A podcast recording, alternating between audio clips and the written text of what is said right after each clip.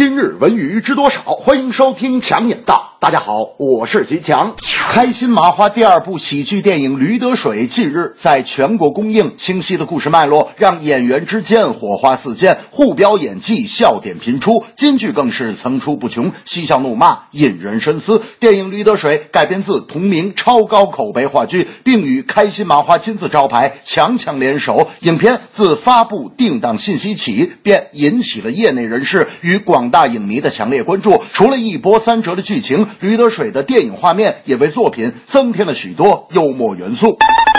成熟的舞台剧作品弥补了电影剧本匮乏的短板，电影也成全了口碑票房双收的小剧场话剧。在舞台上千锤百炼的演员，被反复修正的笑料方式，生动的戏中人物，以及一个优秀的好故事，促成了这部幽默电影。而小格局和小成本的制作模式，则让主创更加专注。也正是《驴得水》被预期的成功之道。这部自二零一二年以来获封零差评的话剧。剧正以别样的方式体现它的魅力。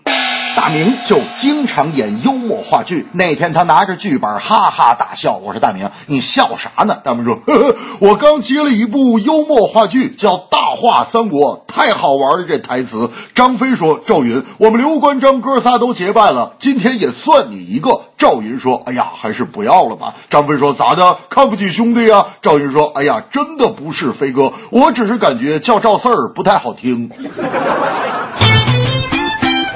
日，中国足协在北京召开新闻发布会，正式宣布前广州恒大功勋主帅意大利人里皮正式接手中国国家男足。除了里皮和中国足协主席蔡振华出席之外，足协要员张健也出现在了发布会现场。按足协的原定计划，本打算签下里皮之后就马上召开媒体见面会，因此也就有了里皮本周一和媒体见面的说法。可由于里皮当时身在广州，所以足协还是将发布。会推迟到了二十八号。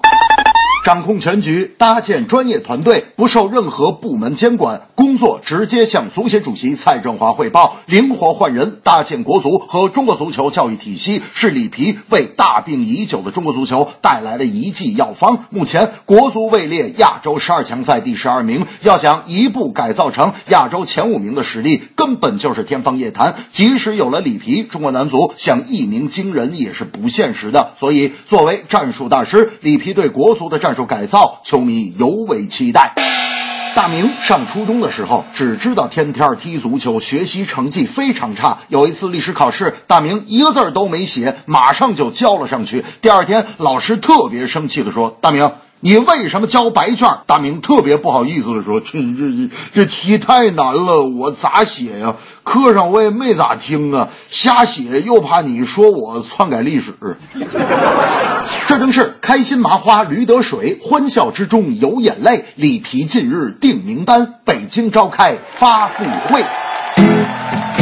驴得水搞笑幽默，积极口碑来收获，笑过之后感触良多。